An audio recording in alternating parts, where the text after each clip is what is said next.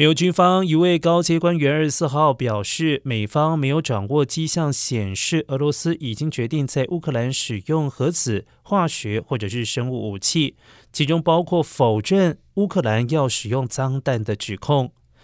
而所谓的脏弹是使用带有放射性物质的传统炸药。日前，俄罗斯国防部长肖伊古指控乌克兰计划使用脏弹，但是美国、英国、法国政府发表联合声明驳斥俄罗斯的脏弹指控。乌克兰总统泽伦斯基也是强烈否认。